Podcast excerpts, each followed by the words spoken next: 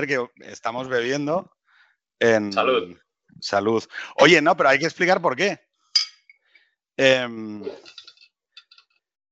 cuando yo te conocí, tú ya tenías Ajá. una obra eh, de poesía publicada, eh, pero yo no tenía ningún eh, libro publicado. Ajá, Em, los dos somos de Gijón. correcto. A mí se me nota más que a, que a ti, bastante más. Ajá. Y ahora ya no los solo, dos. perdona, perdona, no solo de, mismo, de Gijón, también del mismo instituto. Exactamente. Bueno, de uno de los. Yo es que pasé por tres. Sí, lo sé. Entonces- Digamos que en uno de los tres es el, el- Exacto. es el mismo. es el Exacto. mismo. Eh, eh, disimilitudes. Ahora ya- somos los dos autores con obra publicada, ¿vale? Exacto. Pero es que justo eh, tú has publicado recientemente esto, que ya no es un libro de poesía, que es Los primeros días, que tiene un virus en la portada, con lo cual es la, típica cosa bien pensada como para llamar a la acción, ¿no? Es No Eh, da lugar a engaño, ¿no? sobre, sobre de qué va, ¿no? O sea, es evidente. Oye. Em, y yo he Esa era la idea publicado... del subtítulo también, ¿eh? que fuera una, digamos que fuera eh, una propuesta muy clara desde el primer momento. Claro, pero tú dices, o sea, tú dices, un reportero, o sea, tú eres reportero. Bueno, eh, a ver, digo reportero en el sentido de la labor de reporterismo, que es, digamos, ir al lugar de los hechos y actuar, ¿no? Pero perdona, te he interrumpido, que estabas diciendo que te ibas a decir que tú también tienes un libro publicado. No, claro, no, pero bueno, es, es- o sea, es simplemente que estamos celebrando, estamos celebrando los dos. Lo que pasa es que yo voy a beber el primer trago de whisky y como no me gusta nada, voy a mezclarlo con Coca-Cola. Vale, Bien, o sea, bien, no, siempre, o sea, hay como varias cosas que me, que me gustaría poder hacer porque me parece que quedan muy bien. Una de ellas es beber whisky solo con hielo. O sea, creo que Ajá. queda adulto, ¿no? O sea, que queda de una manera como muy madura.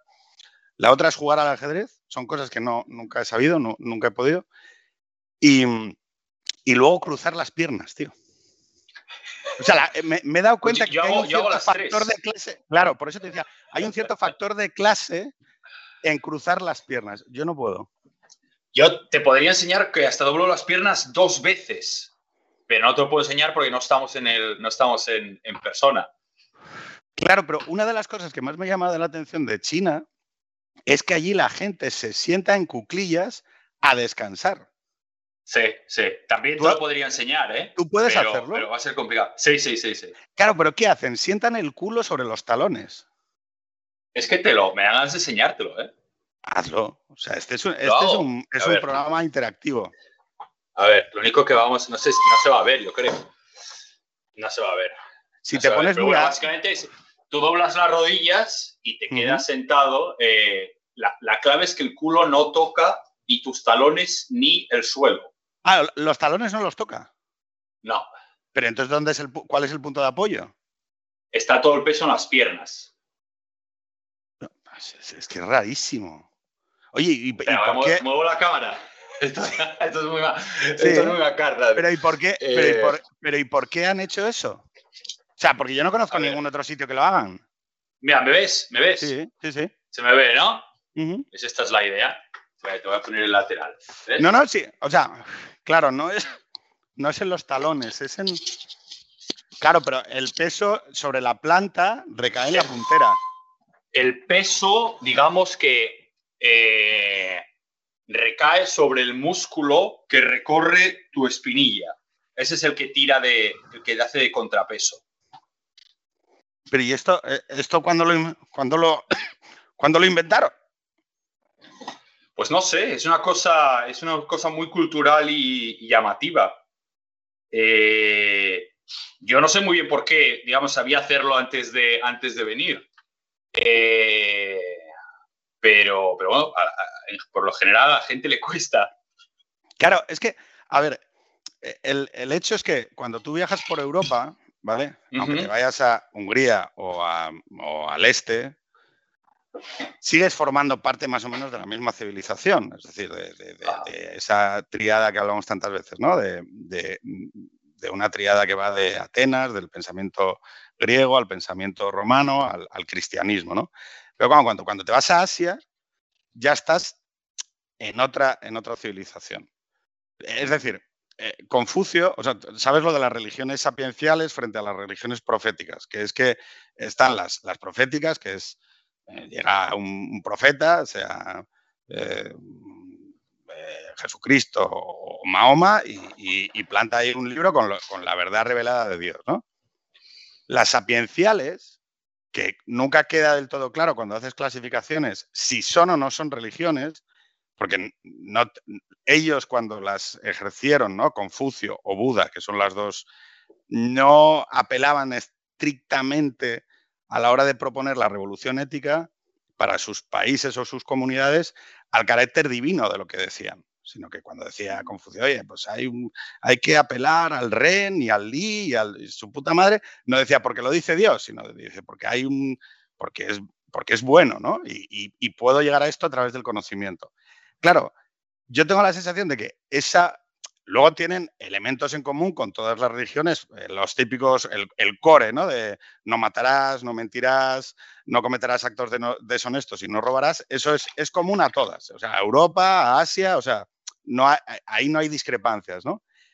Pero luego es verdad que en cuanto a la propuesta de vida buena, o la, la, la propuesta de vida buena de esas comunidades, sí que yo creo que se ven afectadas. O sea, hay muchos puntos en común, pero luego hay muchas discrepancias. Por ejemplo, esto de sentarse en los talones. Bueno, eso no tiene mucho que ver con Confucio, eso, ¿eh? Pero me hace gracia, no, me hace gracia porque, me hace gracia porque la otra vez que, que uh, la otra vez que estuve aquí en el podcast contigo, también empezamos hablando de Confucio. Eh, a ver, yo creo lo primero. Luego acabamos hablando de cagar. De los sí, baños. poco después, sí, sí, pasamos de, pasamos de Confucio a los, a los retretes, eso es. Eh, pero yo te diría, una salvedad importante a tu argumento es que el confucianismo no es una religión.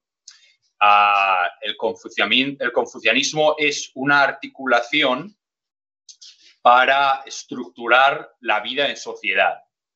Uh, y en ese sentido sí tiene una propuesta de vida buena, que es eh, aquella vida que se articula a las estructuras jerárquicas apropiadas, ¿no? El hijo al padre, la mujer al marido y el, el ciudadano a, a, la autoridad política. Eso, eh, eso Confucio lo llama el li, que es eh, la ritualidad moral, ¿vale? Entonces, eh, el li, que es la ritualidad moral, que es ese respeto a la tradición, a la costumbre, a, a, a, tus, anteces, a tus ancestros, a tus antecesores, a la autoridad dentro de la casa de la que hablas, lo que él también dice es, ojo, pero el li desprovisto de ren, que es lo humanitario, el carácter humanitario, es decir, que el li está muy bien, la observancia del rito está de puta madre, pero tiene que ser humanitaria, ¿vale? Claro, una crisis como el COVID, tú que has podido percibir cómo la gestionó la comunidad, yo no te hablo tanto porque además tenemos como esta fiereza a la hora de, de tentar siempre al eh, el gobierno chino, ¿no? El, ¿Qué ha hecho el gobierno chino? No me preocupa tanto lo que ha hecho el gobierno chino, ¿vale?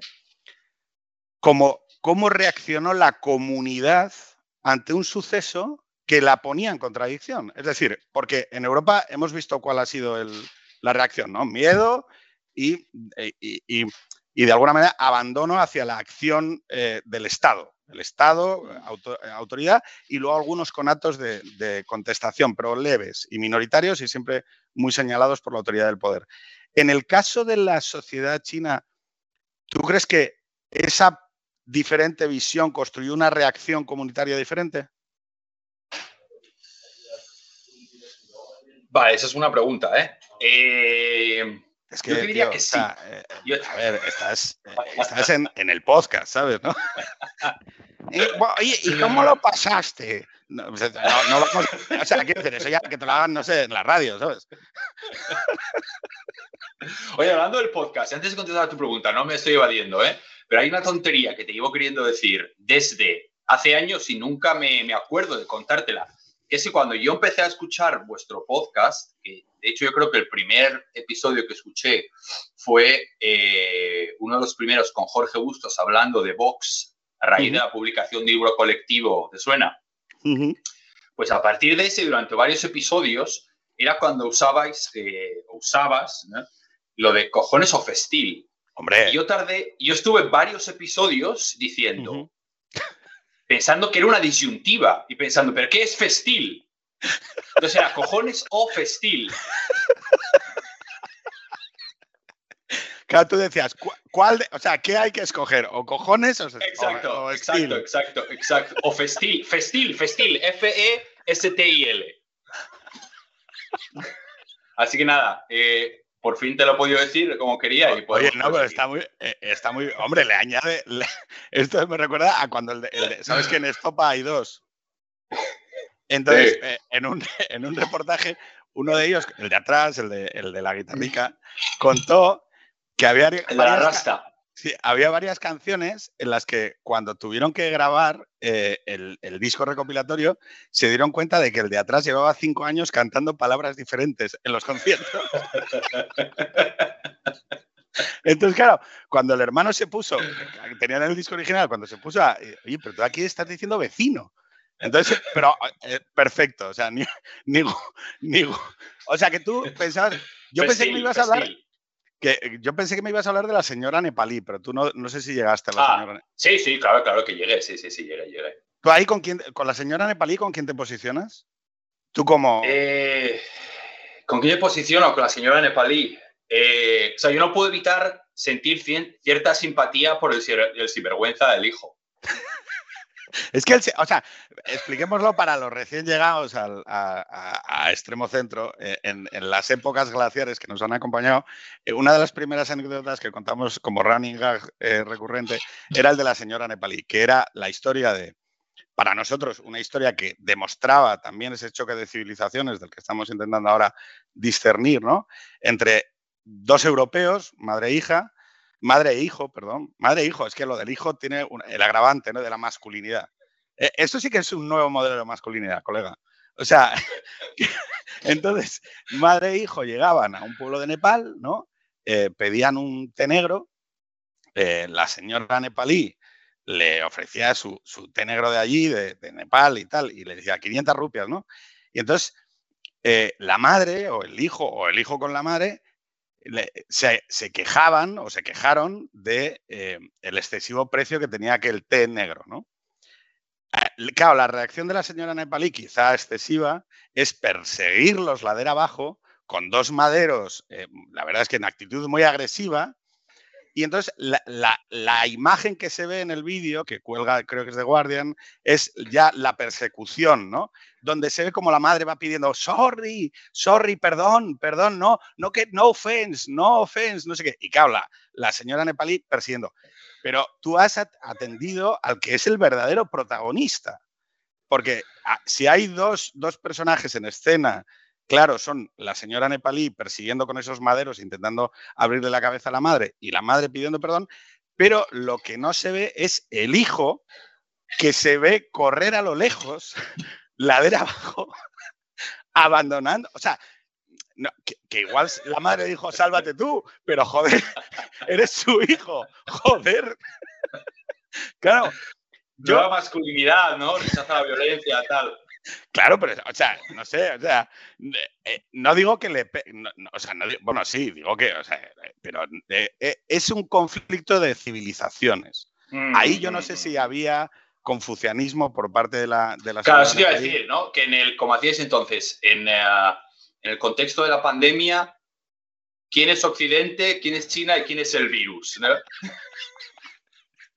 no, yo, yo la, o sea, yo, yo sigue, sigo sintiendo simpatía por la señora Nepalí. O sea, creo que la, creo que la señora Nepalí, pese a sus formas, eh, estaba haciendo una afirmación. O sea, tú no puedes pedir un té negro en, a, 5.000 metros de altura y quejarte por el precio. Porque, porque, o sea, porque todo tu equipamiento de montaña vale más que lo que yo voy a ganar en toda mi vida. ¿no? Yo creo que parte de la gracia de, de la historia es que no hay puede sentir simpatía por cualquiera de los actores involucrados, ¿no? Más allá de que, más allá de que realmente pruebe la plasticidad de la metáfora como concepto en, este caso, ¿no? Pero... ¿Tú por, qué sientes más simpatía? ¿Por, por cómo ha reaccionado ante el virus la sociedad europea, la civilización cristiana o la civilización confuciana? Tú, partiendo de la base de que eres alien en una de ellas, ¿no? Pero, pero ¿por quién crees que, oye, mira, yo, si tengo que opinar en plan así tal, yo creo que esta comunidad reaccionó de manera más consciente? Sí. No, mira, fíjate, eso es importante. Eh, yo creo, a ver, China ha adoptado una posición y una estrategia que es opuesta a la del resto de la comunidad internacional, que es la de, a partir de marzo de 2020, tolerancia cero con el, con el COVID, ¿no? Y hay, y bueno, ha puesto en marcha un, un, mecanismo, un protocolo muy exhaustivo, etcétera, ¿no? Ah, y hay un, un, elemento fundamental en las consecuencias de, este, de esta estrategia que no se, digamos, no se menciona a menudo, que es que China ha salvado millones, cientos de millones, cientos y cientos de millones, pero decenas de millones de vidas con, con esta estrategia, sin duda, ¿no? Eh, es verdad también que esta estrategia tiene importantes componentes ideológicos. Y yo creo que esto se ve de manera muy clara en el hecho de que China haya producido vacunas nacionales, no haya decidido importar vacunas. Alguna decisión que en un primer momento probablemente tendría sentido ante los miedos por la escasez de suministro, etc. Pero una vez que las vacunas internacionales eh, se han probado, han probado ser más efectivas, el gobierno chino no ha importado esas vacunas. Eh, los acuerdos, por ejemplo, para la producción local, que ni siquiera es la importación directa, es la, la producción local de la, de la, vacuna de biotech por una farmacológica que se llama Fosun, lleva más de un año paralizado. Entonces, hay que tener en cuenta que en la estrategia china tiene, ha habido, si quieres, demasiada política, por, tenerlo, por ponerlo así en oposición a la demasiada poca que ha habido en, en, ah, países como el nuestro. A mí, a mí todavía... Estoy, concluyendo, concluyo, concluyo. A mí una cosa que todavía como ciudadano me alucina, y viéndolo desde la perspectiva de vivir fuera, es que eh, en países como el nuestro, que han apostado por convivir con el virus, ya sea por incapacidad, sí, por incapacidad porque no, o sea, no ha habido... ¿Dónde está el debate social con respecto a oye, vamos a apostar por estas medidas a cambio de pagar el peaje de X muertes al día. Eso es un debate que no solo se ha hurtado a la sociedad civil, sino que yo creo que es algo más preocupante que no se ha producido. A ver, yo, recogiéndote el guante de lo que has dicho respecto de los debates, eh, estoy totalmente de acuerdo. Es decir, pero porque mm, es verdad que estamos viviendo un nuevo proceso político en, en Europa. No voy a decir en España en concreto para que la gente no, crea, que es que estoy hablando de tal. Yo creo que en Europa está habiendo em, una concentración en base a este fenómeno de crisis em, que lo que está impidiendo es que una de las bases que nosotros tenemos en nuestro modelo de gobierno de nuestras comunidades, que es la posibilidad de contradicción, ¿vale? O sea, eh, es el, modelo democrático liberal, vamos a decirlo así, da igual eh, a qué nivel, se basa en el principio de que la ciudadanía puede y debe contradecir al poder. Es decir, que, eh, o sea, que el poder tiene legitimidad, pero una parte de su legitimidad procede de, esa, em, de ese establecimiento de la contradicción hacia el poder. Claro, en nuestro modelo de gobierno, tú dirás, ¿de dónde nace eso? Bueno, eso nace, o sea, el, cristianismo aporta eh, una dignidad innata en el ser humano, ¿vale? Que no se somete a ningún principio. ¿Vale? Es decir, eh, todo hombre importa, todo hombre es mi hermano, ¿no? Y por lo tanto no hay una, eh, no hay una autoridad superior o no hay, una, no hay un principio superior que respetar la dignidad del otro. Y eso hace que nuestros modelos de gobierno tengan que asumir porque si no están condenados, como decía Tocqueville, a un proceso de revolución constante, es decir, el derrocamiento constante de la autoridad gubernamental en, los procesos europeos. Em, bueno, nace de esa visión, ¿no? Mientras que siempre parece, y esto igual es una visión muy, muy, muy superficial, ¿no? Que en el mundo asiático, chino civilización, esa estatal civilización china, lo que siempre se pone como criterio superior es el utilitarismo comunitario. Claro, tú en el momento en el que, como está pasando en Europa, cualquier persona que emita un criterio distinto al del Estado es tachado, bueno, ya hasta el hecho de desgastar la palabra negacionista. El otro día salió un paisano, un, profesor eh, honorario eh, en, una comisión de investigación diciendo, oiga, mire, las vacunas no son vacunas en sentido estricto, son fármacos. Eh, el pasaporte COVID ha sido un exceso porque las vacunas fármaco no impiden la transmisibilidad del virus y luego habría que ofrecer más información y rendición de cuentas sobre los beneficios que están alcanzando las farmacéuticas en todo este proceso y si están impulsando de alguna manera un exceso de vacunas por encima del óptimo y automáticamente a esta persona se le somete dentro del espacio público a un proceso de demolición para, no sé, ese criterio de opinión considerarlo incivil, ¿no? Entonces, claro, en el caso eh, asiático-chino, los principios de actuación, entiendo, gubernamentales están más claros. Es, yo no tengo por qué respetar tanto la voluntad individual de mi pueblo ni siquiera tengo por qué permitirle expresar esa opinión eh, contraria con carácter permanente, pero sí puedo o sí debo garantizar que las medidas son, de alguna manera, eh, más beneficiosas o que las decisiones políticas son más beneficiosas para la comunidad. Entonces, ese diferente proceso de construcción de la decisión política, yo creo que permite en un caso que en, China quede más claro cuál es el criterio por el que se guía la acción política del gobierno y en el caso europeo estamos teniendo problemas a la hora de afrontar esos debates porque, porque no estamos acostumbrados a hablar en esos términos de, bueno, utilitaristas, ¿no? Es decir, oye, mira, yo voy a asumir que se me van a morir 5.000 viejos, pero que eso es mejor en términos comunitarios que parar la economía o mm, nosotros, o sea, como sociedad, no estamos dispuestos a reconocer abiertamente esos debates y cada vez que los abordamos, no solo con el COVID, sino incluso con situaciones hospitalarias o demás, nos cuesta mucho. Cuando se tuvo, cuando el ejemplo paradigmático, que no sé si lo recordarás, es cuando en urgencias en España hubo que hacer triajes. Y salía un médico, yo todavía lo recuerdo, un médico en el Hospital de la Paz, explicando, bueno, cómo, se hace un triaje. se decía de guerra, ¿no? Es, bueno, un triaje es, oiga, eh, tengo unos recursos hospitalarios limitados, tengo una carta de entrada y tengo que definir los criterios bioéticos. claro, es que es, complicado hablar de esto. Los criterios bioéticos por los que dejo entrar a coger los respiradores.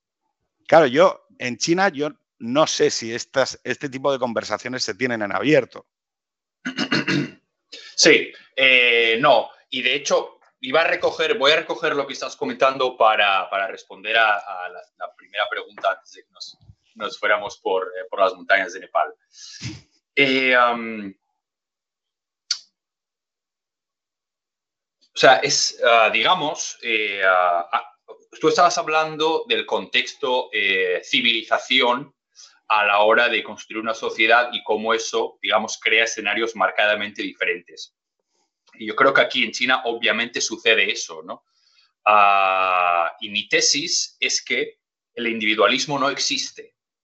Eh, el individualismo eh, es, ah, digamos, eh, consecuencia de, una línea en la Biblia ¿no? que dice que ah, que, el hombre está hecho a imagen y semejanza de Dios y que por tanto, digamos que de ahí nace su, dignidad, ¿no? Y luego eso es algo que encuentra una articulación política en la tradición griega, eh, más adelante en la Ilustración, y digamos que sin ese recorrido, la idea de la autonomía del individuo no tiene, no tiene sentido. ¿no? Eh, tampoco la idea de democracia, claro. Eh, ah, entonces, en ese sentido, la, sociedad china es una, es una sociedad eh, en oposición al individualismo colectivista. eh, lo cual es además una tendencia acrecentada en gran medida a consecuencia de tener un gobierno autoritario desde hace más de 70 años. Eh, yo creo que Pero nosotros podemos definir. Concluyo, concluyo. Sí, sí. Mira, mira cómo, conoces el podcast, ¿eh? O sea, no me. Pero, ¿cómo se puede definir un régimen de una sociedad colectivista como autoritario si no existe el concepto previo de democracia e individuo? Claro, o sea, no, no, efectivamente, digamos, eso lo estamos haciendo desde la articulación verbal nuestra, ¿no? Desde, desde que entendemos que eso, que eso existe, ¿no? Eh, y luego, además, lo que te iba a decir antes es que eh, yo realmente creo, o sea, que eso, que, que, no existe el individuo y la traducción práctica de eso es que en realidad lo que no existe es el otro. El otro solo existe como proveedor de servicios, aún más en una sociedad eh, cuyas posibilidades comerciales están exacerbadas por la digitalización. Yo suelo poner hablando de esto el ejemplo del tráfico. No sé si quizá hayamos, quizá hayamos hablado de esto, no lo sé, pero es, digamos que es para mí el ejemplo, el ejemplo paradigmático. Cuando yo era crío, iba en el coche con mis padres, a mí me impresionaba, me impresionaba, me llamaba la atención cuando llegábamos a un cruce en que no había señalización, que mi padre se paraba cuando había otra persona y le dejaba pasar, ¿no? Y además le hacía el gesto con la mano de que le dejaba pasar. Y y para mí, desde mi mentalidad infantil, a mí eso me sorprendía. Oye, porque si tú puedes pasar, eh, incluso si tienes la legitimidad de pasar, ¿por qué no vas a pasar? ¿no? Bien, no pasar supone poner de manera simbólica al otro por encima de ti, ¿no? O en este caso, por delante.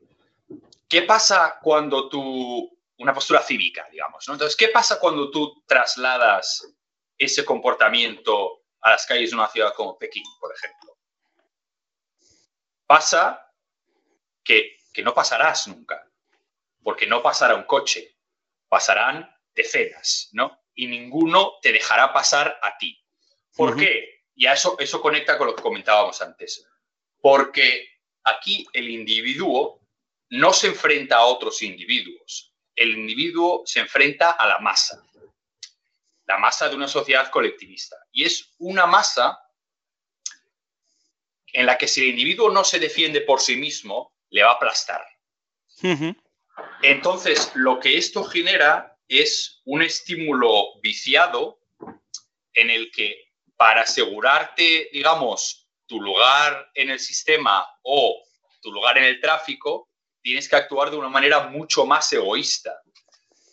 Y ah, y al mismo modo, pero bueno, pues, pero, tampoco importa, ¿no? Porque al final tú estás ejerciendo tu, tu, tu defensa ante el colectivo, ¿no? Eh, ahora bien, claro, digamos, desde la, desde la cúpula política, el gobierno siempre gestiona el todo, ¿no? Y, y el todo, además, en el que va implícito que los derechos o la voluntad de, un actor individual no importa demasiado porque realmente no es la, no es la prioridad. Es un concepto ajeno. Claro. No sé si me he explicado. Sí, o sea, la duda es que entonces para intermediar en el todo a través de esa voluntad gubernamental, que entiendo no tiene, no, tiene la raíz eh, de origen que, que tienen las sociedades eh, continentales europeas, occidentales, llámalo como te dé la gana, ¿vale? Claro, la legitimidad de dónde sale. ¿Dónde sale la legitimidad del, del, que manda, ¿no? Es decir, que, a mí, cuando, cuando observo la China eh, contemporánea... ¿De dónde salió la legitimidad en el 89? Bien. Los tanques. No, sí, pero, pero pero alguien tenía que mandar los tanques. Es decir, para mí el, concepto em, sociedad estatal, civilización china, y esto lo someto a tu valoración, que estás allí y que eres mejor conocedor, sí que deposita todavía el componente de Aristella, ¿no? de, aristocracia. O sea, hay una, aristocracia alrededor del conocimiento y alrededor del ejercicio del, conocimiento y, de la, y del poder desde la perspectiva de esa fusión entre el confucianismo y el Partido Comunista, que es como una síntesis, para mí, ¿eh? o sea, es, eh, o sea, Confucio no hablaba de, la democracia, o sea, que, no, no, o sea, no, no, a ver, aquí hay unos, aquí, eh, creo que los llama Jin o Joan, no me acuerdo cómo los llama, que son unos aristócratas, unos, unas personas eh, que pueden acceder por herencia, pero esencialmente acceden a través de esa predicación, a través de la acción, ¿no?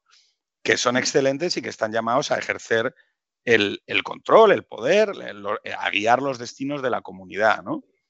Claro, tú luego dices, bueno, luego tienen la autoridad para mandar los tanques ¿no? y, detener el proceso de quizá democratización, que yo es una de las cosas que uno podría decir, bueno, China se ha enfrentado a una crisis como la del COVID y podría haber protestas para que hubiera democracia en, China. Y yo tengo la sensación de que no. O sea, que, que, no es cierto. O sea, que China o la sociedad china o la comunidad china no ve como un objeto deseable hoy. Podrá desear mejores gobernantes, no digo que no, pero no desea como objeto final de destino la democracia. Y esto es es importante que lo entendamos a este lado de la cancha. O sea, nosotros no somos la unidad de destino de la comunidad sociedad china. ¿Y por qué? Porque no nos ven como un objeto a alcanzar. Digo, no es que ellos, no es que ellos, no es que su comunidad renuncie a tener mejores gobernantes, sino que no confían en nuestros mecanismos para alcanzar, alcanzar ese mejor gobierno. Y el hecho es que en la crisis de, del COVID, no podrán, vuelvo a decir, a tener esa voluntad de, haberla gestionado mejor o peor dentro de sus propios criterios, pero no han buscado el criterio de validez de este régimen con esta forma ha fallado. Y sinceramente, nosotros no sé si tampoco podemos decir que esta crisis la hayan gestionado mejor los modelos democráticos. Sí, sí, sí, sí. Sí, a ver, bien. Eh, digamos, mi intervención de antes, eh, digamos, hacía referencia al factor de legitimidad último, pero no para ello tampoco quiero dar pie a una lectura simplista, a una lectura simplista, porque, y yo creo que eso es parte del ejercicio interesante de lo que tú comentabas ahora. Una gran mayoría de personas como nosotros que fuera ciudadano chino en la actualidad, sería muy complicado oponerse al, quiero decir, encontraríamos muchos estímulos para apoyar al partido. Porque cuando tú tienes un ah, modelo político, para empezar, el que no tienes alternativa, ah, que ha mejorado tu nivel de vida en las últimas tres generaciones de una manera radical, que además tiene un relato ah, de liberación nacional fortísimo.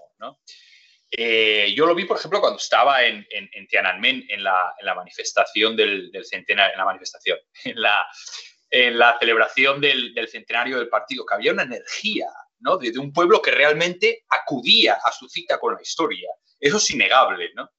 Eh, y lo que es muy interesante es que, eh, o sea, yo recuerdo, pues eso, en, febrero, en enero de, 2000, de 2020, hablar del, del, Chernóbil chino, etcétera, de, de, las consecuencias de un, las consecuencias de un virus tan transmisible en un sistema que no está acostumbrado a lidiar con la verdad, a, más allá de los evidentes intentos de encubrimiento en los estadios iniciales, que también es innegable, ¿no? Ah, y, donde debería empezar la rendición de cuentas. Pero lo que es evidente es que, a ver, para la cúpula del, Partido Comunista, una primera sacudida, la, la crisis financiera global de 2008 fue una primera sacudida, en la que se dan cuenta que realmente los países occidentales no tienen un manual de instrucciones completo para, para, su modelo político y económico. Eso es, una, eso es un gran despertar. Y lo que ha sucedido con la pandemia, yo creo que es otro, es otro segundo hito. Porque ellos se encuentran con la situación de que frente a, además eso es algo que digamos la, propaganda oficial acentúa todos los días, ¿no? Eh, frente al caos de las democracias occidentales, eh, el gobierno chino ha sido capaz de poner la pandemia bajo control, minimizar los casos, mantener una relativa normalidad desde marzo de 2020 y salvar, de nuevo lo que decíamos antes, decenas de billones de vidas. Y eso es verdad. Y dicen, oye, y aquí hay eh, aquí hay una, un ejemplo claro de nuestra perspectiva sobre los derechos humanos. Y ahí hay una tesis fuerte, ¿no? No, claro que no. Entonces, eh, entonces a, lo que iba, eh, por concluir, para que, para, para que puedas continuar. contra eso, lo que hay que, contra eso, o sea, digamos, lo que, lo que es importante resaltar en este caso es que parte de esta estrategia tiene eh, componentes ideológicos que priman sobre los científicos y sanitarios. Eh, y, en segundo lugar, que el modelo chino no, no ofrece una solución. En realidad, el modelo chino está basado que, y de nuevo, no, no, hay que, no, no deben dolernos, prendas en decir que, el hito de mantener los casos eh, en comparación con, con, un occidental tan bajos es realmente, es, realmente espectacular, ¿no? Eh, ah, pero al mismo tiempo, este modelo no ofrece una solución. Porque está basado en gran medida. Claro, una solución en términos de la pandemia, ¿no? Eh, o sea, el, acercamiento chino se basa en gran medida en estar aislado del resto del mundo. En China no ha entrado un turista desde marzo de 2020. Eh, un porcentaje muy significativo de los extranjeros residentes aquí no han podido volver por las trabas burocráticas, etc. Eh, y entonces, cuando, digamos, cuando tu estrategia es el aislamiento y digamos, a medida que, perdón, me he despistado, que se está moviendo por aquí, a medida que el virus, aunque sea por incapacidad, se extiende por países occidentales y tenemos además la inmunidad de vacunas más efectivas, digamos que la transición hacia la vuelta a la normalidad es más evidente, ¿no? Aunque sea de nuevo con ese peaje de pagar X vidas, aunque sea este X sea mucho inferior que el que, era hace eh, un año. Pero en el caso de China no hay esa solución, porque tú tienes un país que ha estado blindado, que sigue blindado con vacunas menos efectivas y que en algún momento tiene que encontrar una solución de transitoriedad, porque el mundo sigue su camino, ¿no? Entonces, cuando tú tienes una potencia que es ah, una potencia autoritaria, una potencia emergente, una potencia que es, está aislada del mundo, ¿no? Eh, en Pekín, te quiero decir, los niños pequeños vuelven a señalar cuando ven a un extranjero por la calle, ¿no? Esos son elementos, son elementos que son muy peligrosos, eh, porque China está realmente en una senda opuesta a la, de, a la del resto del mundo. Pero tú crees, eh, fíjate, yo no quiero abandonar el tema de la tesis fuerte porque volveré a ella, porque te, voy, a leer, un texto que se llama De las manos sucias, no sé si lo conoces. No. Un, diálogo entre Hugo y, y Joder. Pero yo creo que, o sea, tú y yo somos chicos 2000, tú más joven, eh, como es evidente, pero somos esa generación que dio por eh, dado y establecido el triunfo de la globalización. el triunfo de las conexiones entre comunidades, ¿no? El triunfo de el triunfo permanente e irrevocable de el mercado, ¿no? El mercado global como, la, como una realidad dada. Y yo creo que eso está en claro retroceso, no ya solo por el COVID, sino por muchas otras cuestiones, porque claro, una de las bases fundamentales, eh, casi diría filosóficas, de la aceptación de la globalización y de los costes que implicaba para las sociedades occidentales desarrolladas el desindustrializarse en favor de países como China o otros de Asia era esencialmente que cuando hubiera 200 millones de chinos eh, de clase media, la democracia liberal iba a llegar. Sí, sí, el dogma, el dogma, eso es el dogma por excelencia de, la política internacional de China, claro. y eso es una trola, eh, como no están los escritos, y que, ojo, ese proceso de globalización que es... Ojo, te diré, te diré, estuvo, estuvo muy, muy, muy, muy cerca, ¿eh? Muy, muy cerca es, muy, muy cerca es un 3 a 2, en el caso de China en concreto, ¿eh? Un 3 a 2 en la votación del, del Comité Permanente del Politburo. Eran dos los mandatarios del Partido Comunista Chino que estaban abiertos a negociar con los estudiantes y los manifestantes en Tiananmen y el mundo sería completamente distinto. O sea, yo creo que no somos conscientes de que además, en un, margen de meses con la caída del muro, ese dogma que se construyó precisamente a partir de, ese dogma se construye a partir de cuando se produce la ruptura sino-soviética, precisamente porque China defiende una posición más radical que la que adopta la Unión Soviética a raíz de la muerte de Stalin, sobre todo la crisis de los misiles en, ah, Cuba, eh, eso curiosamente lo que produce es que el extremo más radical de la entente comunista se, se, alinee con Estados Unidos a raíz de la, de la, visita de Nixon aquí en el 72, que es lo que consagra estas nuevas relaciones diplomáticas, eh, como recoge el libro que te regalé la última vez que nos vimos. Iba, iba, a decirlo en algún momento, pero bueno. Entonces, ahí es cuando se crea ese dogma de si introducimos, involucramos a China en la comunidad internacional y el tejido económico, la, digamos, esa tesis liberal llevará a, una liberación política. Y estuvo realmente muy cerca en los 90, muy cerca. Lo que pasa es que estuvo no lo suficientemente cerca y ahora el péndulo va de vuelta. Claro, es que yo, yo o sea, no, no, no, no dudo. Perdón, perdón, perdón. Y otra cosa más, y otra cosa más. Has visto que ya cómo manejo el lenguaje de tu, de tu podcast, ¿eh? ¿Me dejas concluir? eso, eso, eso. No, te voy a decir, fíjate, no, para decir una cosa un poco más, todavía un poco más eh, polémica. Yo creo que la administración Trump, si por algo pasará a la historia como su mayor éxito, se puede decir que ha sido llevar la relación con China a la confrontación explícita y abierta. Claro. A ver, es que, por eso lo digo, es que, mira, en, Occidente, sorprendentemente, se supone que tenemos eh, ese principio de contradicción al poder, ¿no? Es yo tengo derecho a hablar, tengo derecho a hablar porque eh, hay una dignidad innata y por lo tanto ahí se deriva la libertad de expresión, la libertad de prensa, eh, el hecho de poder publicar y contrastar lo que el poder me dice, ¿no? Es decir, elementos que ya me permitían, eh, o sea, ya, ya no son, o sea, las verdades establecidas deben ser puestas bajo la lupa, ¿no? Y eso cumple una función social dentro de nuestros equilibrios.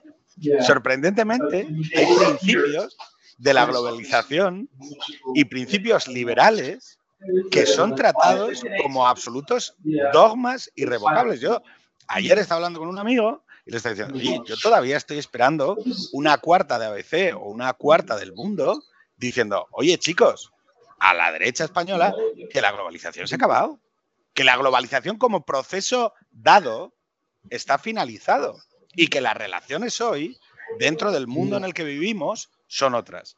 Y sin embargo, veo a la gente muy poco, eh, muy poco abierta. Nos hemos desplazado hacia otro tipo de equilibrios y hacia otro tipo de destinos, que ese es el, ese, para mí ese es el, el, gran dilema de lo, que ha, de lo que ha permitido el COVID o la cuestión de la crisis del COVID, es pensar que quizás ya no nos vamos a relacionar con el resto del mundo desde una relación de supeditación. Es decir, es muy dudoso que Europa siga manteniendo un faro ante el resto de comunidades nacionales, como decir, bueno, que nosotros somos a lo que la gente aspira a parecerse, o no. Es decir, yo hoy tengo que decir que creo que si en China hubo un momento en el que eso pudo suceder, hoy estamos extraordinariamente lejos. Y no solo eso, sino que nuestras propias sociedades occidentales están concentrando en sus gobiernos procesos, formas y maneras que, bueno, eh, vamos a decir así, debilitan algunos consensos que se establecían desde hace 60 años, ¿no? Entonces, claro, tienes que mandar callar, ¿no? si no les pego yo el toque desde aquí. dale, dale, no te preocupes.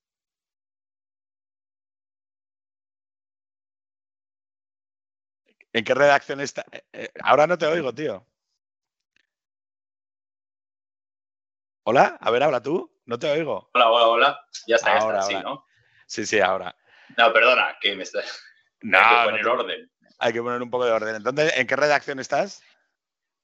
Esto es una, es digamos, ah, como una especie de oficina en la que tenemos sede diversos medios, en este caso europeos. ¿no? Vale. Y, hoy, viernes noche, contra, pese a mis, eh, pese a mis expectativas, pues resulta que hay gente trabajando todavía.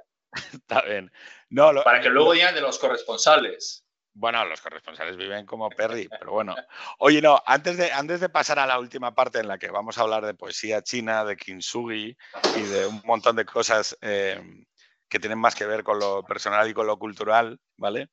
Sí me gustaría volver a la pregunta que hiciste sobre la tesis fuerte.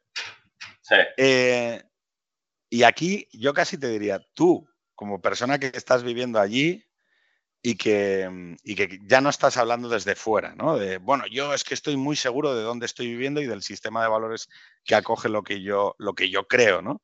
Sino que tú estás viendo otras, ya y viviendo en otra sociedad y entendiéndola eh, de manera mucho más íntima de la que lo puedo entender yo desde aquí, ¿no? Pero ¿Tú crees que la tesis fuerte de la, individualidad em, que se ha expresado o que se expresa en esa manera diferente de afrontar estas crisis, ¿a ti te convence el modelo chino? O sea, tú, dices, no. ¿Y por qué? O sea, pero en absoluto, radical. ¿Por qué? Porque, porque digamos que esto es eh, lo que hablábamos antes de la tesis fuerte, ¿no? Que es lo que se, lo que se digamos, el argumento retórico de, la alternativa china, que es... No, ¿Hay una alternativa china? ¿Hay una alternativa china? ¿Podría ser existente una alternativa china en España, en Asturias? Hombre, podría haber una alternativa china, ¿no? decir, eh, no, a ver, no me quiero despistar, que te quiero contestar a tu pregunta, que es importante. Eh, um, en China no se rechaza la idea de los valores humanos. El argumento retórico es decir, nosotros tenemos otra concepción de los derechos humanos. Nosotros no creemos, o para nosotros la dimensión política, digamos, hay un, hay un corpus académico alrededor de esto, la dimensión política de los derechos humanos es secundario.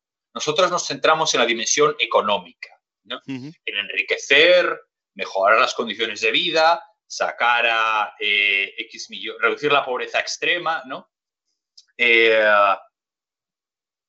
y yo creo que, ah, que, porque bueno, además esto conecta un poco con, mi biografía, ¿no? Yo sé que yo cuando vine aquí hace ocho años lo hice en parte en un contexto de enorme descrédito de la, de la, de, digamos, el sistema democrático de países como el nuestro, aunque ahora estemos mucho peor de lo que estábamos entonces, eh, y con la curiosidad intelectual de entender mejor ¿no? este, este, marco.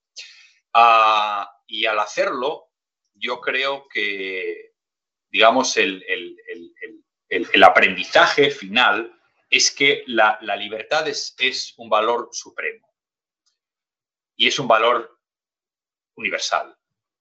La libertad decir, eh, la libertad va antes incluso de la igualdad, porque tú tienes que ser libre para ser igual, ¿no? Y, ah, y en ese sentido, las alternativas del modelo chino, eh, cuando las bajas a la realidad y la gente que, que trata de, de exceder los parámetros acotados por el partido que son bastante amplios, te quiero decir. O sea, China no es Corea del Norte. En China, si no, digamos, si tú levantas una pared respecto a cualquier cuestión política, tú puedes tener una vida realmente muy cómoda, ¿no? Yo creo que eso es parte del contrato social que lo hace tan, tan atractivo para la gente aquí, ¿no? Pero yo creo que estamos condenados quizás a, redescubrir eso, ¿no? que, la, libertad es un valor universal y supremo. Eh, por acabar, ¿vale? Eh, sabes que la última pregunta que te voy a hacer es si, tú, que además les conoces, eh, mandarías a Carmen Manelli y a Adrià a defender las Islas Canarias. Pero en relación a esa tesis fuerte, solo leerte una cosa. Ese diálogo entre Joder y Hugo, Joder es un... Eh, cree en la causa, ¿no? Y dice, ¿y por qué habría de creerlos? ¿Acaso me quieren ellos a mí? En referencia a los hombres, entre la dialéctica entre la causa y los hombres, ¿no? Y mm, Joder dice sobre los hombres, yo los quiero por lo que son, con todas sus porquerías y todos sus vicios. Quiero sus voces y sus manos calientes y su piel, la más desnuda de todas las pieles, y su mirada inquieta y la lucha desesperada que cada uno a su vez riñe con la muerte y con la angustia. Y dice, para mí sí cuenta un hombre de más o un hombre de menos en el mundo. Cuando hablamos de la libertad, muchas veces nosotros tendemos a hablar de nuestra libertad. Mm. Pero en realidad cuando hablamos de la libertad, tenemos que hablar de la libertad imperfecta de esos hombres con las manos sucias y la piel caliente que tienen que tener derecho a equivocarse. Porque la libertad es esencialmente el derecho a cometer errores. Eh, Jaime, ¿mandarías a mis hijos a defender con su piel caliente y sus manos sucias las Islas Canarias? ¿A defender, defender las Islas Canarias de quién? De una invasión. Cualquiera. Contéstame. ¿Mandarías a Carmen con un ZME a defender las Islas Canarias? Sí, sí, sí, sí, sí. sí. Y, más desde que estás en China, ¿no? No, porque la, aunque, aunque suene también uh, anticuado, y en eso también es algo en lo que estamos, eh, que compartimos con China, eh, la unidad territorial es un principio político también. y nos lo van a decir a los asturianos. Jaime, un verdadero placer. Oye, y yo recomiendo, que siempre lo recomiendo, eh, al final del capítulo, los primeros días, un reportero atrapado en Wuhan. ¿Vale? Camarada, un abrazo. Un abrazo fuerte. Chao.